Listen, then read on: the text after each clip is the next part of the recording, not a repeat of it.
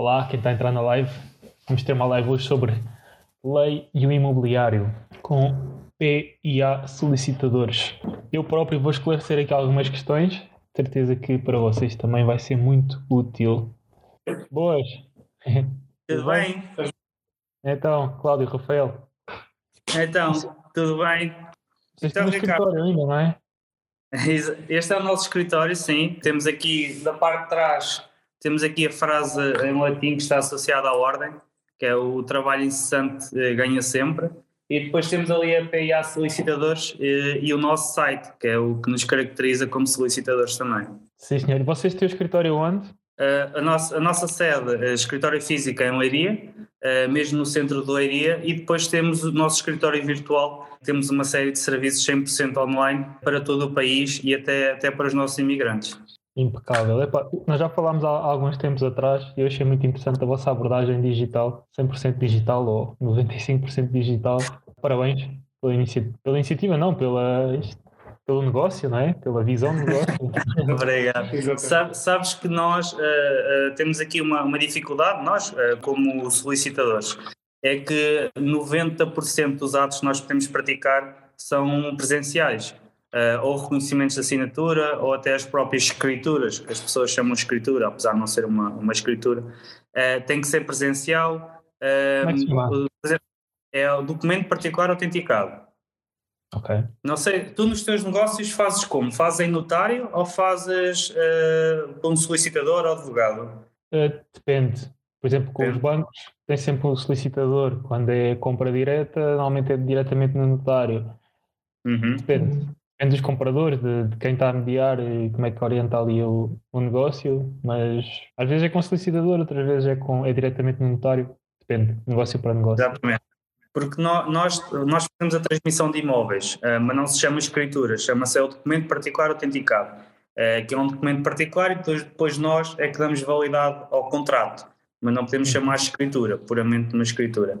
É, mas todo, todos esses atos são presenciais, têm que o ser, não, não há outra forma. E até agora com a pandemia falou-se muito na comunicação social sobre as escrituras à distância, mas isto é um sonho, ainda, ainda não é real, não, não é possível fazer escrituras à distância. E nós aqui é, apostamos muito na parte digital e também naquilo que podemos fazer 100% online, ou quase 100% online. Por exemplo, temos a questão do registro das marcas e logótipos, patentes, que são uhum. coisas que podemos fazer 100% online o próprio cancelamento de matrículas, que é quase tudo online, e depois temos uma coisa muito interessante para, para as empresas, tu com certeza também para as tuas empresas já, já deverás ter feito, que é o registro central do beneficiário efetivo. Uhum. Também é um ato 100% online. Uh, muitas das empresas nem sequer sabem que têm esta obrigação de o fazer, uh, então nós aqui também, também é, é, um dos atos que conseguimos praticar de forma 100% online. Tudo o resto um, tem que ser cá em Leiria. Estamos agora até a criar um projeto para conseguir chegar um bocadinho mais longe de forma presencial, mas é uma coisa que ainda está, ainda está no bolso.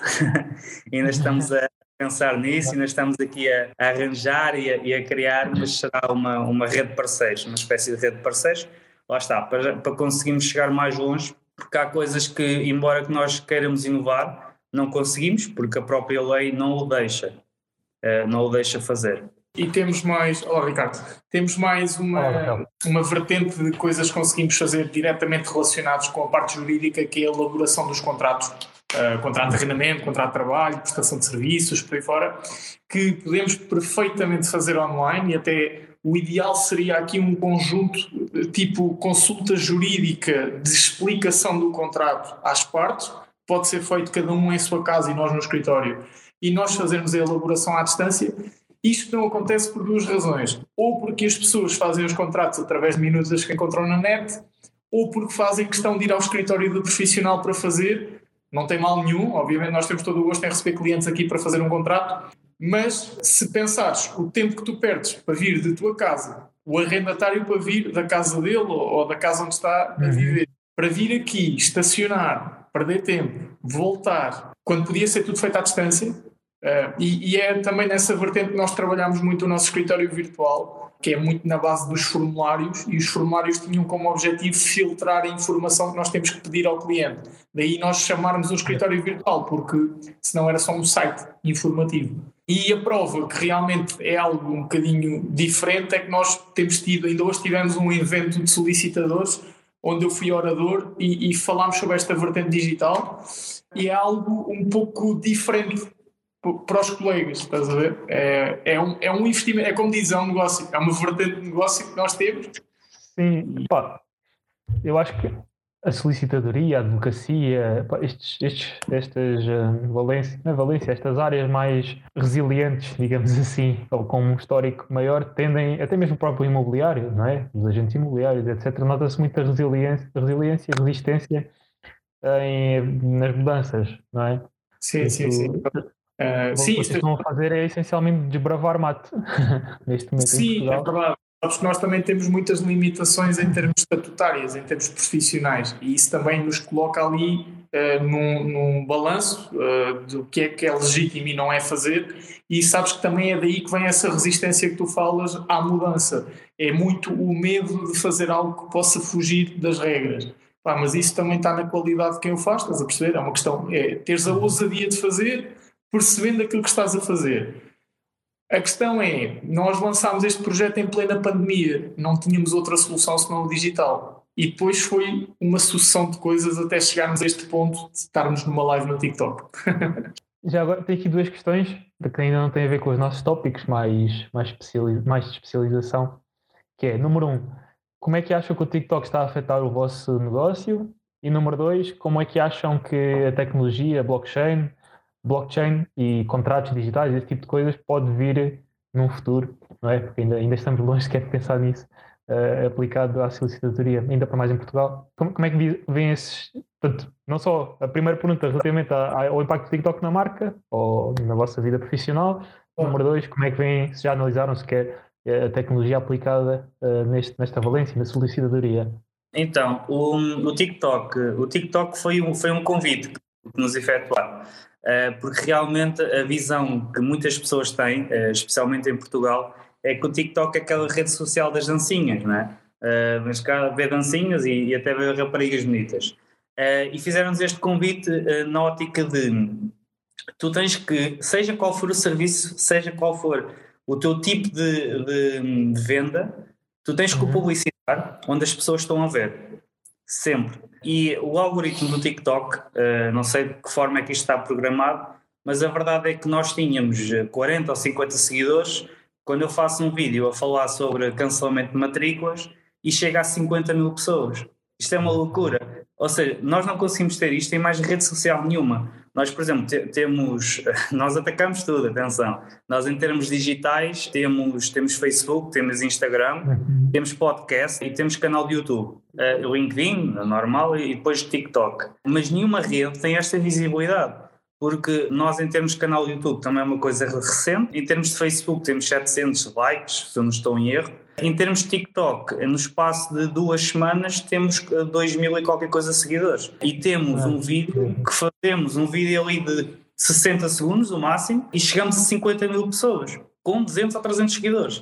Isto não acontece em rede social nenhuma. E quando as pessoas, e principalmente as marcas, e quem quiser vender, começar a ter em atenção isto e começar a olhar para o TikTok não só como uma rede social para passar o tempo, mas também uma rede social que consegue enviar, mostrar o produto e vender, vamos ter muito mais qualidade e muito mais material de interesse no TikTok sem ser as tais dancinhas. Porquê? Porque eu tendo TikTok e usando o TikTok da, da PIA, a única coisa que me aparece a mim já é material de qualidade. É pessoas a falar sobre ações, sobre bitcoins, e neste momento toda a gente sabe um, tudo sobre isso toda a gente são ricos, toda a gente comprou Bitcoin em 2009. Pelo menos é, é o que eu deduzo dos TikToks que eu vejo, porque é só, só expertar na matéria. E depois eu vejo isto. A minha namorada, com o TikTok dela, só vê dancinhas. Uh, ou seja, um, o algoritmo reconhece quem é que está à procura deste tipo de, de produtos, de serviços e distribui de uma forma que nenhuma rede social o faz. Nenhuma. E, e temos, já temos tido mensagens, já, já temos até o registro de marcas e logótipos por causa do TikTok, que é algo que hum, as pessoas querem aprender, não é? E que estão a criar um negócio, muitas das vezes avançam para o registro da marca mesmo antes de fazer uma empresa. Realmente é uma coisa também que eu aconselho, porque podemos estar numa fase inicial e não valer a pena criar uma empresa, uh, sermos, sermos trabalhadores independentes, mas já temos a nossa marca salvaguardada, daí para a frente. Depois, no que concerne a segunda pergunta, teria sobre um, a parte do blockchain e, so, e, sobre a parte digital da solicitadoria. É o futuro, uh, é o futuro em todos os negócios. Em todos os negócios, mas a solicitadoria, o direito, a advocacia, virá sempre em último. Será sempre o último a chegar a esta parte digital. Sempre. Porquê? Porque eh, isto é uma, é uma das profissões mais antigas do mundo, mas também é uma daquelas que fica mais estável e estagnada principalmente até a advocacia e não tanto a solicitadoria, porque tendem a levar as coisas de forma muito séria, há aqui um, um medo de inovar, também da parte de nós solicitadores e, e dos advogados não há essa liberdade em inovar, por exemplo, nós não podemos fazer publicidade, nós não podemos, eh, porque todo o tipo de publicidade que façamos pode ser considerada angriação de clientela, e isso é proibido, e por isso é que próprias ordens param aqui um bocadinho, estagnam o que é o crescimento Pá, e também do digital. ideia, não fazia a mesma ideia. Não, é, é porque as pessoas, as pessoas, não têm noção disto, mas nós não, não, não podemos ser própria, nós não, não podemos meter o nosso nome na parte de trás de um carro, nós não podemos garantir resultados. Eu não posso ter uma placa na parte de fora do meu escritório a dizer que, eu, que eu faço registro de automóveis em 5 minutos, nem registro de automóveis baratos, uma coisa assim. Por isso é que a maior parte das vezes, e quando vem uma placa de solicitadores advogado, é só o nome uh, e diz solicitador, advogado, não, não vai muito uhum. mais para além disso. Aquela típica placa escura com as letras douradas. Exatamente. exatamente. E, e 20 por 40 para não pagarem nada à Câmara Municipal. Nós aqui não. Eu posso dizer que a placa que está aqui, a um metro e qualquer coisa de mim, que está virada para uma das praças do Centro Histórico de Leiria, tem 3 metros por 90 e só não tem mais porque a varanda não dava para mais, senão eu metia mais.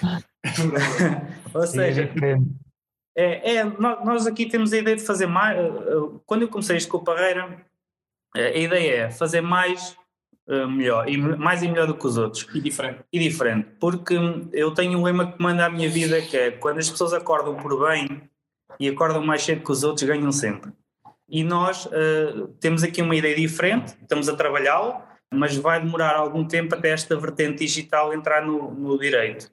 Depois, o que é que nós vamos começar a ver, e isso já, já, temos, já temos visto alguns, até já conheço um imobiliário que trabalha assim, que é, por exemplo, contratos de mediação assinados digitalmente, essas coisinhas vão começar a ser assinadas digitalmente, com o cartão de cidadão e, e assinamos. Isso é o início porque tudo o resto, escrituras à distância, por exemplo, fazer transmissões automóveis uh, sem estar perante o solicitador, tudo isso ainda vai demorar muito tempo até ser possível. Estamos mesmo limitados. Mas olha, agora por acaso até vou dar aqui uma notícia que vai sair, vai sair esta semana na PIA, amanhã. Nós vamos ser o primeiro escritório de solicitadores e penso eu também na área do direito que não haja advogados a fazê-lo. Vamos começar a aceitar o pagamento em, em criptomoeda em Bitcoin e Ethereum. Epá, isso é, é mesmo. Está na vanguarda.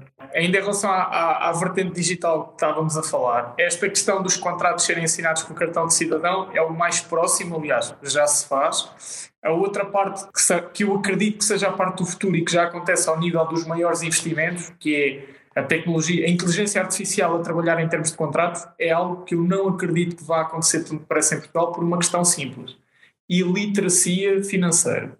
As pessoas não estão preparadas para esse tipo de sistemas. Investidores como tu, sim, mas os comuns mortais não estão preparados para isso. Já existem mecanismos de elaboração de contratos de forma artificial que vão buscar dados a todas as bases de dados possíveis das empresas uhum. e que tu consegues ter um contrato em dois minutos.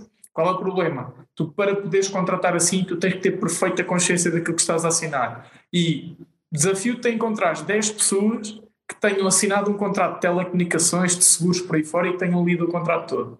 Aqueles contratos de 10 e 15 páginas. Se arranjares 10 pessoas, garanto que tens um jantar à tua espera em Leiria, na melhor marisqueira à tua escolha. É, Vou já começar a trabalhar nisso. Olha que eu mandei aqui um mail ao pessoal. Não, mas estás a ver, isto é para dizer que as pessoas não estão, não estão preparadas para esse tipo de contratação, por falta de informação. E se for ao contrário, ou seja, tu aí estás a falar da perspectiva de criação do contrato de raiz, portanto, a inteligência artificial e buscar dados e machine learning, etc., mastigar aquilo tudo e cospe um contrato. Mas se for ao contrário, que é pá, tu, vocês recebem 5 contratos ou 10 contratos por dia, são só dois, pá, não conseguem analisar tudo num dia, tem uma, uma ferramenta de inteligência artificial que varre aquilo tudo e, e coloca logo um report a dizer quais são os pontos mais importantes referidos, esse tipo de coisas. É assim, nós gostamos de pensar que começámos isso de certa maneira, precisamente através dos formulários, que era aquilo que se falava. O tradicional é ligas, olha, precisa de um contrato de arrendamento. E nós a seguir dizemos, está bem, precisamos do nome do senhorio, nome do arrendatário, número do imóvel, fração, preço, valor, uh, forma de pagamento. Ou seja, todo este relambório, e eu acredito que a próxima fase seja uma pré-definição daquilo que tu tens que fornecer ao profissional, e lá está. Esta elaboração de contratos à distância, eu acredito que isto vá digitalizar-se sem nunca abdicar deste lado de quem elabora o contrato. Até porque, tu bem sabes, cada contrato é um contrato por muito que tu tenhas minutas, há sempre uma cláusula diferente. Se não há, devia haver, porque cada relação negocial é uma relação negocial. E eu acredito que o próximo passo, diria, nos próximos 5 a 10 anos, no mercado estará na elaboração de contratos. Em vez de tu ires ao Google à procura de uma minuta para seres tu a fazer o contrato, vais ao Google à procura de um escritório virtual para te elaborar o contrato. São coisas diferentes.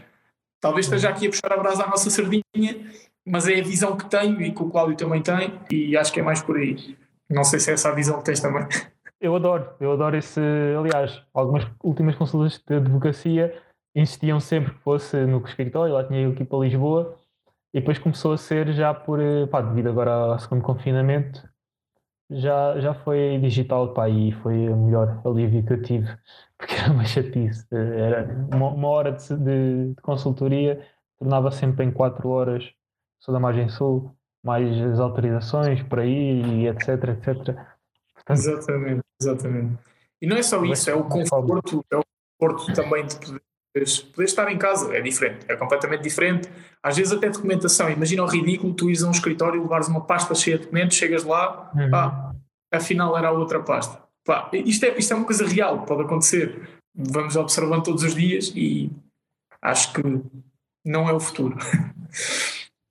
Sem dúvida, especialmente para a malta da nossa geração. Tenho uma pergunta. A nível de contratos, podemos passar para os contratos de arrendamento? Claro, por exemplo? claro. Eu diria aqui para irmos aos contratos de arrendamento e depois falarmos, acho que os leilões também é interessante. Uh, já temos aqui quase 50% do nosso tempo. Vamos pegar uh, nesses pontos. Contratos de arrendamento. Aqui acho que seria interessante falar de, de, casos de litígio, para prevenir ao máximo algumas recomendações que vocês tenham. Eu tenho aqui uma, uma, uma, duas perguntas muito específicas. Uma delas é: Há pouco tempo assinei um contrato uh, com, com, uma pessoa do estrangeiro, só ainda não sequer estava em Portugal, mas quis logo reservar o apartamento e, tive, e assinámos aquilo de forma digital. Não foi com cartão de cidadão, foi pá, com aqueles DocuSigns e coisas assim do género. Qual é que é a validade disso? Até que ponto é que isso é válido de alguma forma? Imagina se a pessoa chegasse cá e dissesse pá, isso não, não quero o meu dinheiro de volta porque isso não é, não é válido. Essa pessoa teria razão? Uh, não, não teria razão, porque o contrato de arrendamento está sujeito a forma escrita, mas não tem nenhuma formalidade em relação às assinaturas. Inclusive, tu, se não fizeres nenhum contrato escrito, o arrendamento continua a existir. Simplesmente as cláusulas que foram acordadas não, não são válidas e aplica-se a lei. Nesse caso, havendo, havendo uma assinatura digital, seja por que meio seja, a menos que venhas a ter uma ação em tribunal por falsificação de assinaturas ou o que quer que seja, sim, o contrato é válido, uh, porque não há uma obrigatoriedade de reconhecimento de assinaturas ou termo de autenticação, algo do género. Portanto, sim, é são válidos. Ok, ótimo.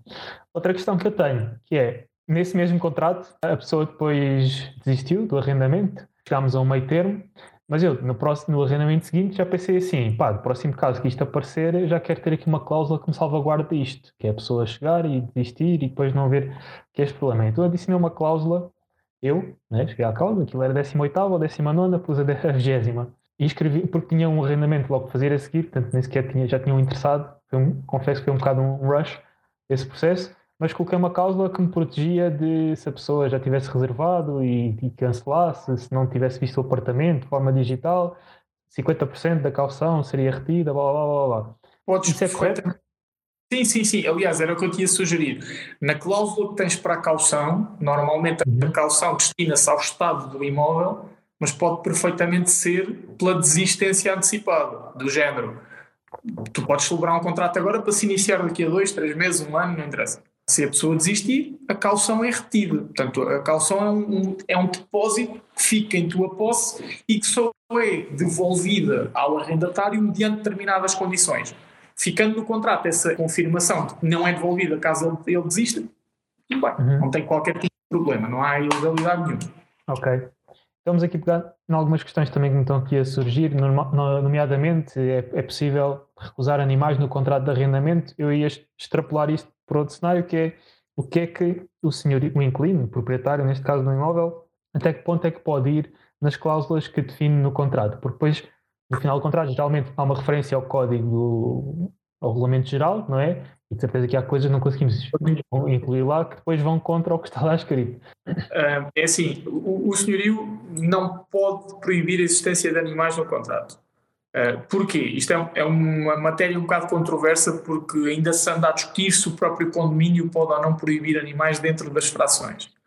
Uhum. A teoria é que não, não pode. Portanto, o condomínio pode proibir a permanência de animais nas partes comuns do prédio, mas não dentro das frações.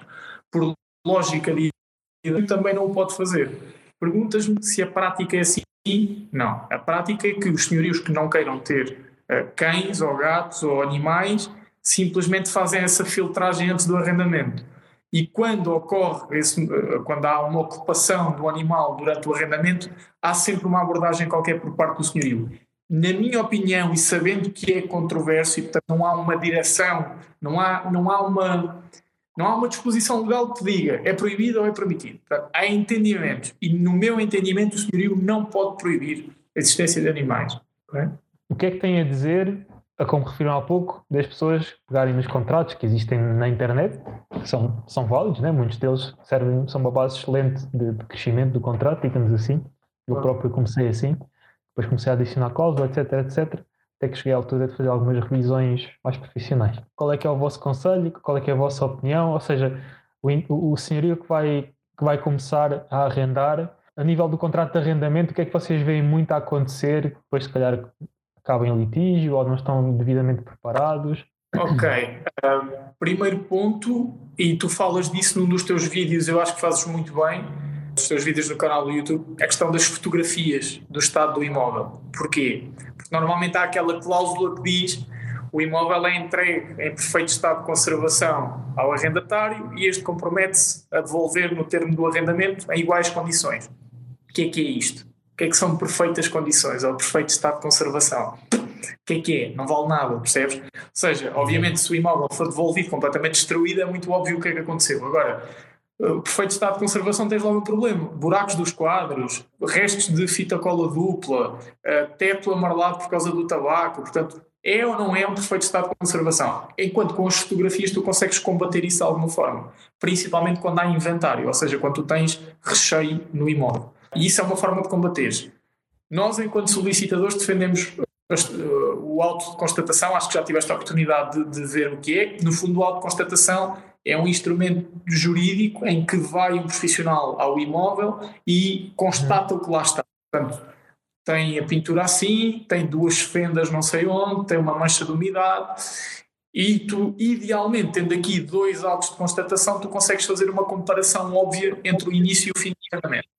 Portanto, a, o primeiro grande lapso é os senhorios confiarem na cláusula que diz perfeito estado de conservação. Não, na minha opinião, não vale nada, porque não vai prevenir litígio absolutamente nenhum. Depois. Também protege os arrendatários, não é?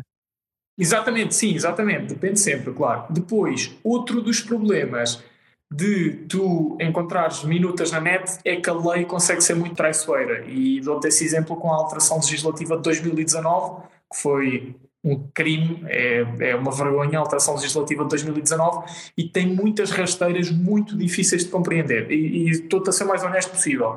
Enquanto tu tens disposições legislativas que tu lês e percebes à primeira o que é que é, portanto é uma questão de ler a lei, esta nova lei do arrendamento, que vai alterar o Código Civil, virou as coisas completamente do avesso a um ponto, isto é um uma informação que não sei se tinhas, há uma coisa chamada renovação automática. Uh, sabes o que é? É a renovação, contrato, quando ninguém diz nada, o contrato renova automaticamente.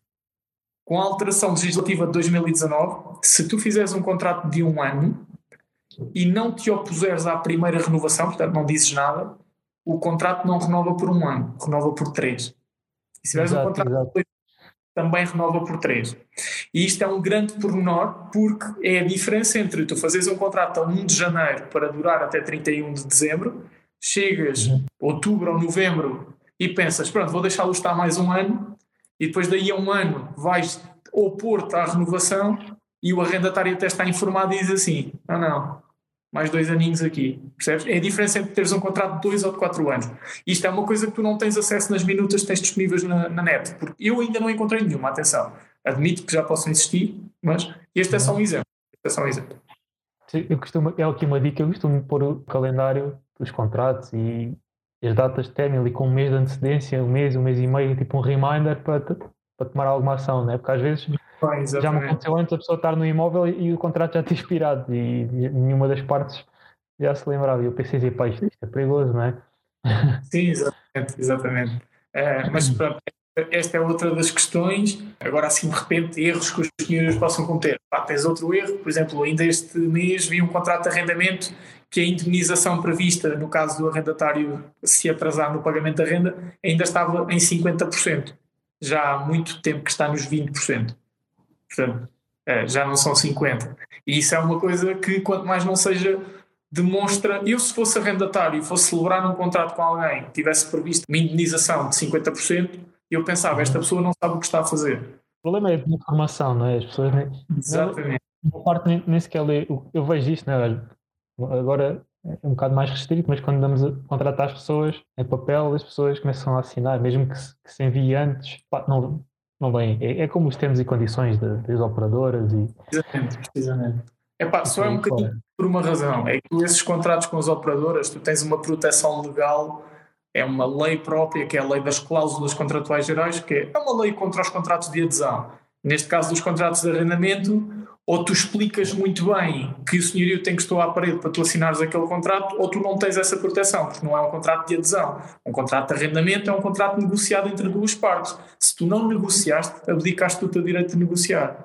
Portanto, o contrato de arrendamento, mais uma coisa que tu também dizes muito bem no, no teu canal, é algo que vai regular a tua relação comercial durante toda a relação, não é apenas um papel. E as pessoas continuam a associar os contratos como um papel que formaliza Sim, é, o início. Aquilo tem que ser feito ali e é algo que, que, na parte mais importante do investimento, que é o arrendamento, que dura décadas e décadas, ou anos ou décadas, e, e, as pessoas depois isso é um bocado à pressão e vão ali à net e tiram o template. Exatamente.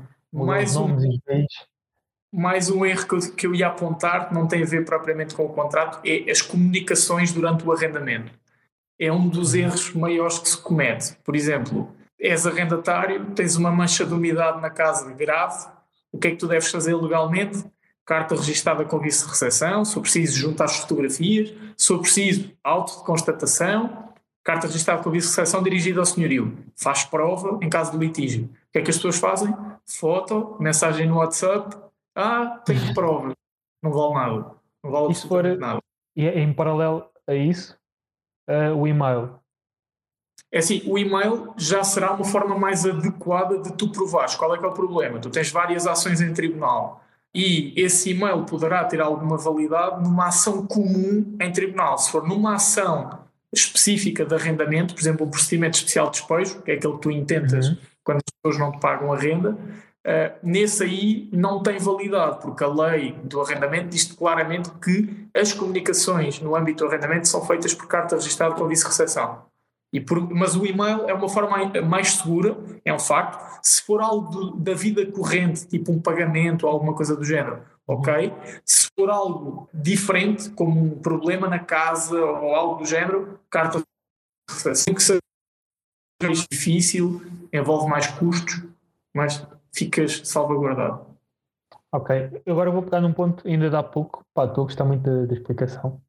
E acho que o pessoal. Eu, eu tenho que falar, mas o também está aqui, pá, e, e entretanto, olha, até vou meter assim mais ao meio para irmos falando os dois, senão vai haver sempre a tentação de ser sempre eu a falar. Não, estar. O Ferreira ia, ia, ia perguntar aqui... em direito a arrendamento. eu ia aqui perguntar uma coisa vou perguntar uma coisa que é hum, relativamente. Nós falámos das fotografias, ter fotografias da NEC, etc. Uhum. Algo que seja de formato 100% digital. Eu estou a pensar no seguinte: que é, imagina, no arrendamento, a pessoa pode tirar muitas fotografias, mas pode falhar algum ângulo. E, e eu ultimamente tenho utilizado muita tecnologia do 360. Ah, ok, sim, sim. Que é um formato que simplesmente não, não dá para colocar em papel. É um formato Esse, 100% digital. Como é que eu consigo anexar ao meu contrato uma referência a um fecheiro pá, que está na cloud, que está num link, algo assim do género? Olha, isso é genial. Digo-te já, é genial. Nunca, nunca ouvi ninguém sugerir isso. Isso é, isso é uma ideia genial. Uhum. Uh, mas tu consegues colocar isso uh, numa cláusula, algo do género, no anexo, por exemplo, ou mesmo numa cláusula do contrato, dizes que vai ser remetido para o e-mail X no dia X, um e-mail com o fecheiro 3D, até podes meter o nome do fecheiro se já o tiveres, ou seja, faz uma uhum. referência digna ao nome do fecheiro no contrato. Acho que é a melhor forma que tens de ter um contrato escrito com uma proteção digital. Epá, é de facto uma pergunta que nunca me fizeram, mas é, é genial, essa ideia é genial, é mesmo muito, muito boa. Então, fica aqui a dica também para, não só para você, mas quem está aqui a ouvir dos dois lados. Claro, claro. Essa era uma dúvida que eu, que eu por acaso tinha, sempre pensei nisso. Estou a adorar trabalhar com isto em todos os aspectos, em marketing, em acompanhamento de obra e futuramente nos próximos arrendamentos, nos próximos contratos, utilizar isto. Se tiver mais dicas sobre contratos de arrendamento, o que não fazer ou o que fazer, força, senão eu iria dizer para aproveitarmos os próximos 20 minutos para falar da questão dos leilões, das vendas judiciais, que é algo que também atraiu muita gente para esta live, sem dúvida. Vou para outro especialista. Agora é a parte dele. Força. Ricardo, não sei se tens alguma pergunta em específico para irmos falando. Não tenho, porque eu nunca, nunca fiz esse processo, nunca fiz uma compra judicial, nunca, uhum. nunca, nunca, nunca, comprei um leilão, nunca sequer participei num leilão de imóveis na minha praia. Então pronto, então vou-te falar primeiro da, das três plataformas que temos para, para comprar. Cada uma tem trâmites eh, específicos e alguns cuidados também a ter, mas de forma geral podemos comparar no, no portal das finanças, isto são uhum. vendas em processo executivo, eh, em processos de, eh, movidos pelas finanças. Depois temos o E-Leilões, eh, que é uma plataforma que foi criada pelo, até foi pela Ordem dos, dos Solicitadores e tem vindo a englobar vendas no âmbito de processo executivo e agora também tem começado também a aparecer no âmbito de processo de insolvência. Depois temos as leiloeiras, que são, são empresas privadas e que nesta, desta forma fazem leilões a promover vendas e, na sua grande maioria, também processo de insolvência. Ou seja, acabamos aqui por ter três plataformas que estão até dedicadas a três vendas diferentes. Portal das Finanças para execuções fiscais, o Leilões quase tudo processo executivo, mas agora também já há um bocadinho processo de insolvência, e depois temos as leiloeiras que se dedicam ao processo de insolvência. Cuidados a ter e aqui há algumas especificações relativas a cada uma delas.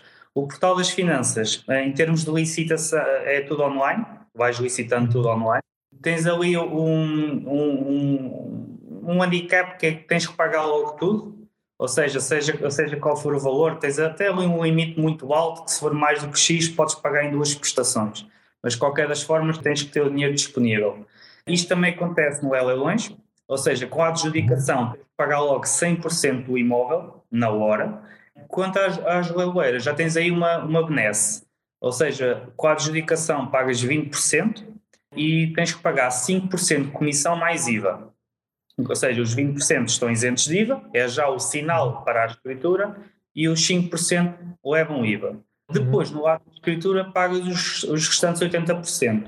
E neste período, entre os 20% e a marcação da escritura, podes recorrer a financiamento bancário. Não há qualquer entrave isto, isto aqui há, uma série de produtos que vão à venda. Nós estamos a falar não só de imóveis, mas estamos a falar de viaturas, de máquinas, de, de motas e de quinhões hereditários. Também é uma coisa muito interessante para quem está no investimento imobiliário. Mas relativamente aos imóveis, qual é que é o maior cuidado a ter? licença de utilização. Porquê? Porque estas vendas estão dispensadas da licença e nada garante que ela exista. Ou seja, tu um investidor imobiliário pode estar a comprar, vais fazer a escritura, não há qualquer problema, mas depois não podes vender e supostamente não podes arrendar. E porquê que eu digo supostamente? Porque a licença de utilização é, um, é, é obrigatório para o contrato de arrendamento, mas se fizeres um contrato de arrendamento, podes registá-lo nas finanças, ninguém te vai perguntar onde é que está a licença. Uh, isto é, é, é o livro e o que acontece na prática. Depois, um conselho pessoal também é ir ver -se sempre. Ir ver -se sempre. Porquê? Porque uh, estamos a falar de vendas judiciais muitas das vezes não, não acabaram da melhor forma para quem estava a ser uh, executado ou que estava insolvente e o imóvel pode não estar nas melhores condições. Quaisquer ONs ou encargos, ou seja, penhoras, insolvência, cai tudo com a venda, tu compras completamente livre, nem o condomínio tu tens que pagar, apesar de haver muitos condomínios que venham pedir montantes ao novo comprador, tu nem o condomínio tens que pagar, mas também o compras o imóvel como está. Ou seja, se tiver todo partido, se, se tiver alguma coisa que esteja que tenhas que gastar 10 mil euros em obras, o processo não é responsável por, por aquele dano. Uh, tens de ser tu, como comprador, que, que, que tens de regularizar a situação. O que é que eu ia questionar e que também estou aqui a perguntar, pelo menos do meu lado, que é a nível, ok, o imóvel é comprado sem, sem anos de encargos, certo? Isso é garantido certo. na, na, label, na compra em leilão. A nível do Estado, é o que é, e mesmo na compra tradicional isso acontece. Se eu comprar um imóvel, também depende, eu compro muitos imóveis históricos e já assumo que aquilo está, está um bocado em mau estado. Mas se tiver que gastar mais 10 ou 20 mil euros, o, o vendedor nada tem a ver com isso e muito dificilmente vou, uhum. vou sequer atrás dele. Isso talvez seja diferente, imaginem, num, num tipo de imóvel diferente. Imaginem que eu compro um apartamento para habitação, isto, isto na vertente não de leilão, porque como especificaste ainda agora, quem vende fica total, o processo em si fica totalmente ilibado de qualquer responsabilidade, mas se calhar agora trago isto para, outro, para outra vertente que é, imaginem que eu compro um imóvel, bom, um apartamento, até pode ser novo, ou quase novo, e, e depois aquilo vem a, uma moradia, vamos antes pensar numa moradia, compro aquilo, pago 200 ou 300 mil euros, pá, depois aquilo vê-se que tem ali uma falha estrutural extrema e quem me vendeu aquilo realmente sabia disso, não me disse, e vendeu assim, eu na verdade comprei uma casa inabitável, que não tem condições de segurança, etc. O que é que acontece nesse caso? Eh, podes vir a responsabilizá-lo, mas isto terá que, terá que ser por ação. Tens que tentar uma ação contra, contra o anterior proprietário e, e tentar responsabilizá-lo de, de, do, do, que está uh, no imóvel e que supostamente seria do conhecimento dele e que ele não passou esse conhecimento a quando a aquisição. Porque se ele sabia e não, e não disse ao comprador, então tem que ser responsabilidade. Mas a questão dos imóveis, e se forem casas novas e, e construídas pelo, pelo construtor, há uma garantia de 5 anos eh, que tem que ser assegurada. Isto já não se aplica depois o negócio em particulares, mas esta garantia existe. Exato. Aqui um, uma parte da questão dos leilões. Outras questões sobre, sobre os leilões. Aqui perguntaram também a, a nível de visitas, se é possível visitar esses imóveis, qual é que é a logística que vocês conhecem se é fácil, se é algo. É, é um grande depende. Depende. Depende onde está a venda e depende de quem está a acompanhar o processo. Porquê? Porque há imóveis que estão, estão vazios, então aí ou a encarregada de venda ou até a agente de execução marca ali duas, três datas em que tu podes visitar o imóvel e podes entrar à vontade. E isto acontece em poucos processos, depois, a, a maioria deles uh, está ocupada. É, é a realidade, não podemos disfarçar. Uh, está ocupada ou por uh, os próprios executados ou insolventes ou por arrendatários. E muitas vezes contratos de arrendamentos feitos dois ou três meses antes do processo começar. Estando ocupada, nós aí teremos então que, a, quando a aquisição, teremos aqui duas soluções, que se a pessoa que está a ocupar não tem legitimidade na ocupação, nós temos que pedir a desocupação da casa. Sendo processo executivo, então aqui é que começam as complicações. Porquê? Porque apesar das casas terem um, um preço mais apelativo, muitas das vezes, há estes trâmites que depois podem complicar e encarecer um bocadinho o investimento. Porquê?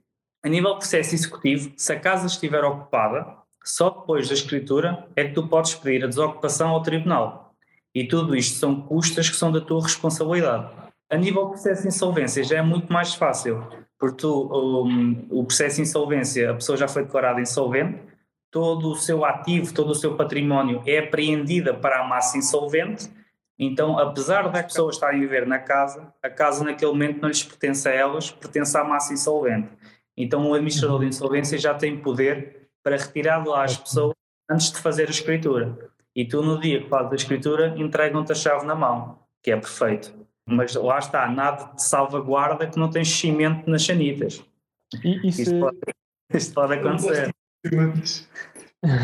E se, hum, o que eu quero aqui perguntar é essa informação, ou seja, se o imóvel está ocupado ou se tem lá alguém a morar, etc., isso, isso está presente na, na no, no, no, listing, na, na listagem de, de, para licitação, certo? Está, está. Ou, ou seja, eh, a nível das finanças, um, lá está, das três plataformas iniciais, das finanças tem, tens pouco acompanhamento. É, tem que ser um trabalho muito autónomo, porque as vendas, locais é um trabalho muito autónomo, porque quem, quem carrega a venda é, é um funcionário das finanças que mete lá aquilo à venda, mete o dia que acaba o leilão e não quer saber mais daquilo.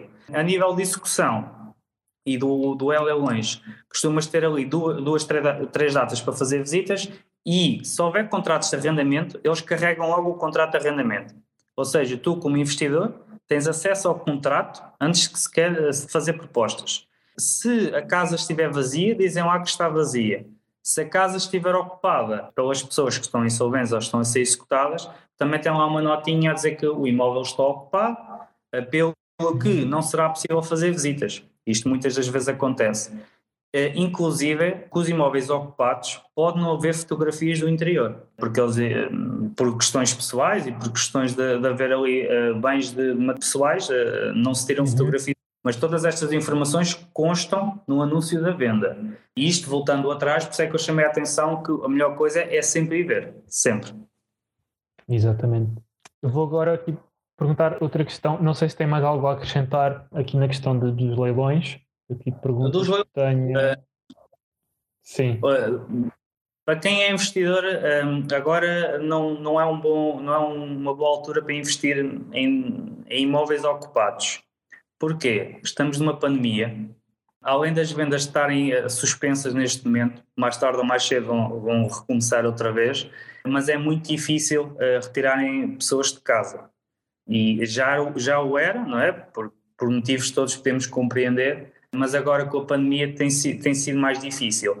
Ou seja, se for para investir, que o façam num, num imóvel vazio, do que uma casa ocupada, porque podem ter o vosso investimento parado daqui a alguns meses, alguns meses, até assumirem a posse da casa. Ok. Eu agora vou questionar algo que advém disso, que é, eu felizmente ainda, ainda, espero nunca ter, estatisticamente é praticamente impossível, mas ainda não passei por um caso em que tivesse que executar uma ação de despejo algo semelhante. Mas estatisticamente, eu olho para o imobiliário a longo, longo, longo, a longo prazo na, na, quantidade de imóveis que eu desejo ter no futuro e ambiciono, de certeza que isso vai acontecer a algum ponto do caminho. Qual é que é a vossa, se tem alguma experiência com isso, antes de mais, e se tem, que timings é que podemos estar à espera em cenário normal? Não vamos ignorar o facto da pandemia, em cenário normal, portanto daqui a dois, três anos já está tudo normalizado, tem que despejar alguém, se for como antigamente ou antes da pandemia, qual, é, quais são os timings expectáveis? à normalidade. Olha, eu vou dar um conselho e depois vou passar uh, aqui para o, para o Rafael. O meu primeiro conselho, e isto serve para tudo, é chegarem a acordo. Porquê? Porque a via judicial não implica só o pagamento de custos, como depois temos honorários com solicitadores e advogados, e às vezes mais vale tanto o investidor como a pessoa que está do outro lado, cada um ceder um bocadinho e chegarem a um acordo, do que irem para o tribunal. Isto é o meu conselho. E depois deixo aqui o resto para, para o Rafael. Eu também começo por aí. O acordo é sempre, é sempre o mais adequado, até porque a figura. Concordo, absolutamente. É, não é? A, a, revogação. Primeiro, porque em termos sociais é o que faz mais sentido é o acordo entre as partes. Depois, porque significa que é uma situação de win-win, independentemente de sair sempre alguém objetivamente mais a ganhar do que o outro. Depois, porque legalmente tu tens uma figura própria para revogação do contrato por mútuo acordo. Portanto, é, é uhum. perfeitamente legal. Tu, inclusive, podes fazer um acordo de revogação do contrato dinâmico. Ou seja, imagina, devem-te mil euros em rendas. Tu sabes perfeitamente. Tu, esse, o contrato de arrendamento com a comunicação dos valores em dívida é título executivo. Ou seja, tu podes ir imediatamente para a ação executiva. Mas aquilo que tu vais gastar E a probabilidade de tu conseguires recuperar o dinheiro, se calhar, não te compensa, porque provavelmente as pessoas que tu vais executar já estão a ganhar o salário mínimo, não têm nenhum carro em nome delas, nem contas bancárias, nem nada, ou seja, a tua ação executiva vai cair em saco roto, ainda vais pagar um solicitador ou um advogado 300 ou 400 euros de honorário. Os custos judiciais, portanto, estamos a falar de teres mil euros de prejuízo com rendas que não te foram pagas e uhum. vais ficar com 2 mil euros de prejuízo.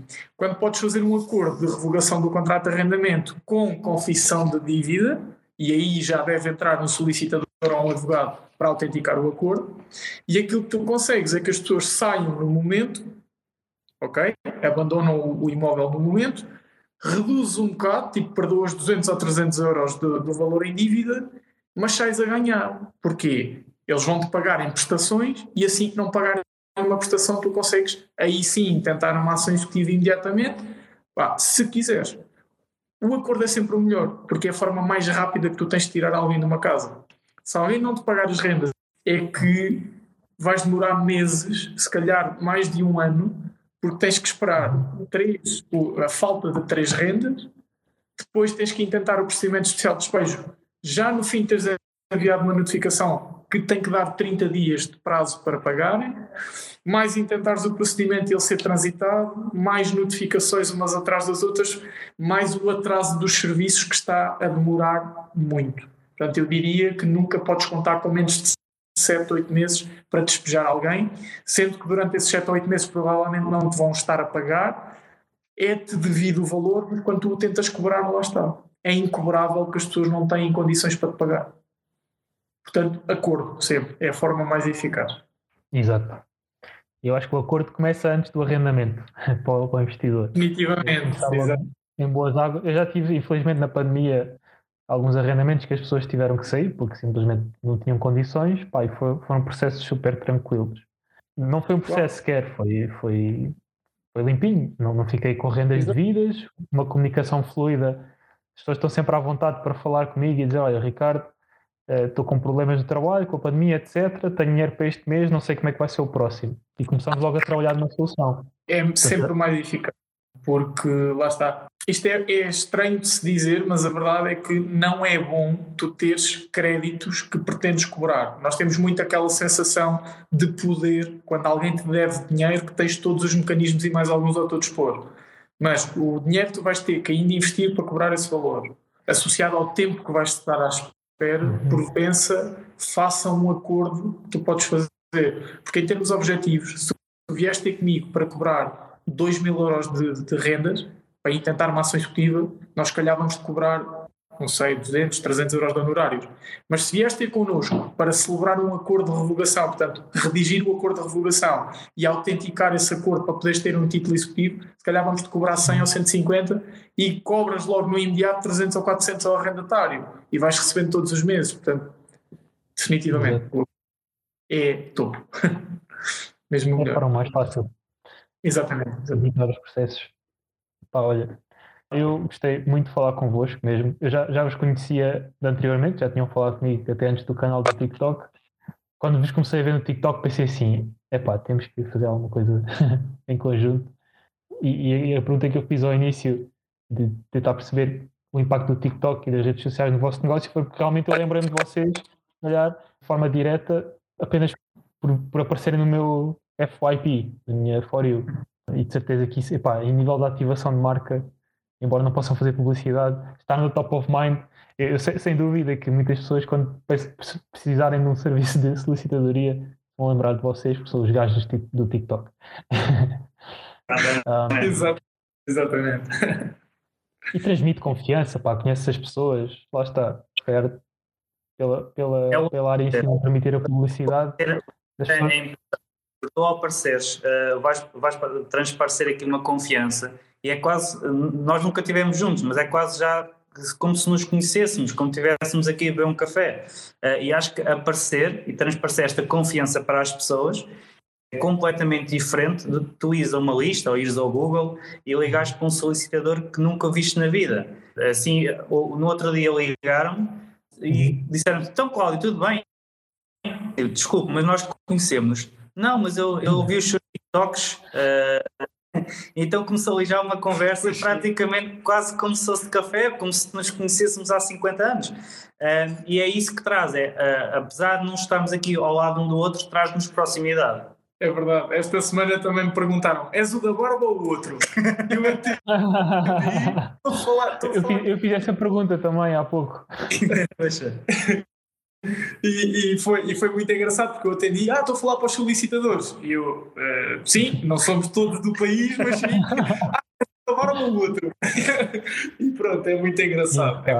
Impecável, Para nós também é um grande desafio porque estamos constantemente à prova. Esta exposição que tu tens e existe, estás constantemente a aprender, porque repara, não podemos dizer um disparate num vídeo sob pena de alguém dizer pá, vocês são estúpidos, claro que nós não acertamos em tudo, claro que nós temos a nossa opinião sobre determinadas coisas, que há outros profissionais, e aliás, uh, certamente investidores terão até uma visão mais, uh, mais crua da coisa, uhum. mas o aparecer é, é o nosso ADN. Nós dizemos muito isto, é o nosso ADN, é, é o nosso branding, é isto. Não podemos fazer publicidade, mas é esta a forma como nós trabalhamos, é esta a nossa existência, é uma existência digital. Eu, eu concordo e sinto, sinto mesmo que vocês, as pessoas, quando falam comigo e enviam mensagens, não, não é nenhuma approach formal. Minha posição nunca foi formal, nem essa é a intenção, mas em, em, em atividades como a vossa, advocacia, solicitadoria, pá, é sempre gravata e tal, a pastinha é totalmente diferente e é mais chocante, não é? Do, do ponto positivo, ter uma abordagem desse tipo com, com alguém que trabalha nessa área? Claro, uh, primeiro estão, aqui a dar os parabéns uh, a nós e a ti uh, pela partilha aqui do conhecimento e depois estão aqui a perguntar se somos de Leiria, ou seja, se calhar já há pessoas que nos acompanham que não sabiam, não sabiam que, que éramos de Leiria. mas eu não é sabia verdade. que vocês eram de Leiria também. Eu pensava que eram de Lisboa, por acaso. Eu sei que já falámos uma vez, mas era essa a imagem que eu tinha. Não, não. Nós, nós somos o país inteiro, não é? Exato, exato. nós somos o país inteiro. É, lá está, estamos a nível nacional na, na parte do online. E o nosso objetivo até é chegar, chegar aqui aos empresários um, uhum. e estamos aqui a pensar ideias de, de, chegar à capital, porque é lá que está a maior parte dos negócios e a maior parte do que nos é interessante para nós, uh, como, como solicitadores e como praticando aqui, o, nós, o Parreira no inventou uma palavra, uma, uma, frase que é a solicitadoria de investimento. Uh, nós, nós estamos aqui a tentar praticar a solicitadoria de investimento. Vamos, vamos tentar chegar a, chegar a onde estão os negócios e onde está aqui a nossa razão uh, pela qual trabalhamos. Mas somos de Leiria, a nossa sede é aqui, o nosso escritório virtual é aqui, uh, mas mais tarde ou mais cedo também vamos, vamos conseguir chegar a Lisboa, isso temos nós a certeza. Isso era ideal. Até para combinarmos umas coisas quando isto passar.